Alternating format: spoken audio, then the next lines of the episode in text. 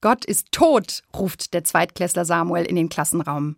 Huch, denke ich, wo kommt das plötzlich her? Ich bezweifle, dass Samuel den Philosophen Nietzsche kennt. Der hat das mal gesagt. Gott ist tot. Wie kommt mein Zweitklässler also da drauf? Gott ist tot, wiederholt Samuel vehement seine Aussage, und ich bin gespannt auf seine Erklärung. Ja, Gott ist doch im Himmel, also ist er tot, denn alle Toten sind im Himmel. Um ihn herum kräftiges, bejahendes Nicken der anderen Kinder.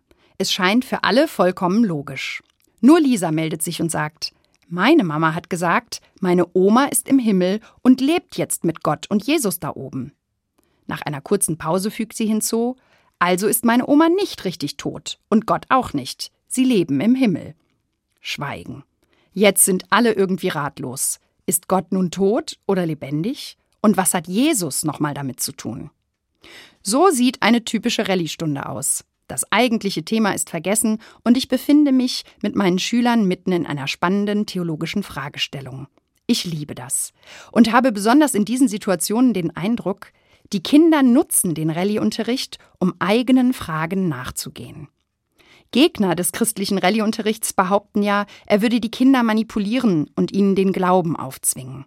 Ich bin vom Gegenteil überzeugt. In Rallye lernen die Kinder logische Schlüsse zu ziehen aus dem, was sie von Erwachsenen über Gott gehört haben.